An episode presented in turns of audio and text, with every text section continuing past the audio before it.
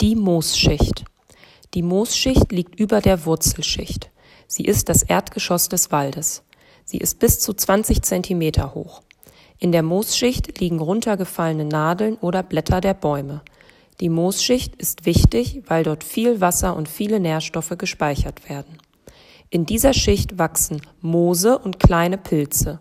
In der Moosschicht sind die meisten Insektenarten anzutreffen. Neben Käfern, Ameisen und Spinnen leben hier auch Frösche und Schnecken.